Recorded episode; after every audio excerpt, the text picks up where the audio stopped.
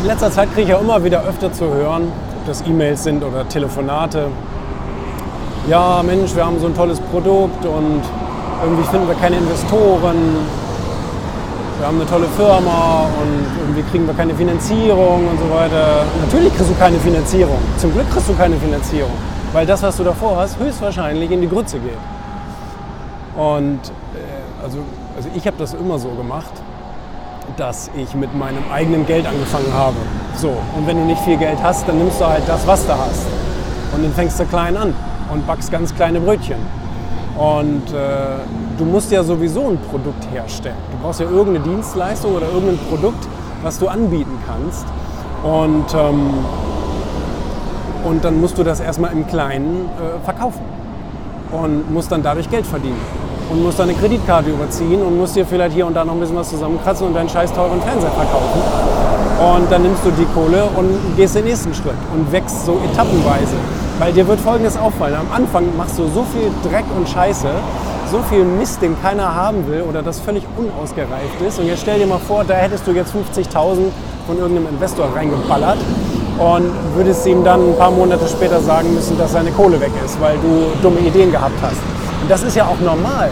Das ist ja völlig logisch, dass du, äh, dass du am Anfang einfach erstmal lernen musst und dir ein bisschen die Hörner abstoßen musst.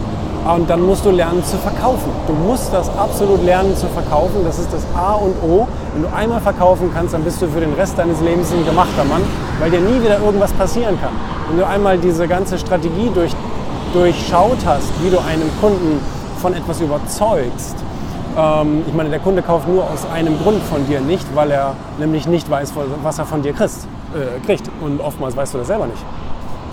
Und deswegen musst du das lernen, äh, wie man verkauft. Und das dauert ja auch. Du musst ein paar Seminare besuchen und ein paar tolle Bücher lesen. Äh, von, wir haben in Deutschland auch tolle Verkaufsexperten. Anders geht das überhaupt nicht. Und so musst du schrittweise wachsen. Und äh, dann musst du dein eigenes Geld nehmen und musst notfalls aus deinem Job oder aus deinen anderen äh, Einkommensquellen irgendwie Geld abzapfen und musst dann deine Idee schrittweise entwickeln.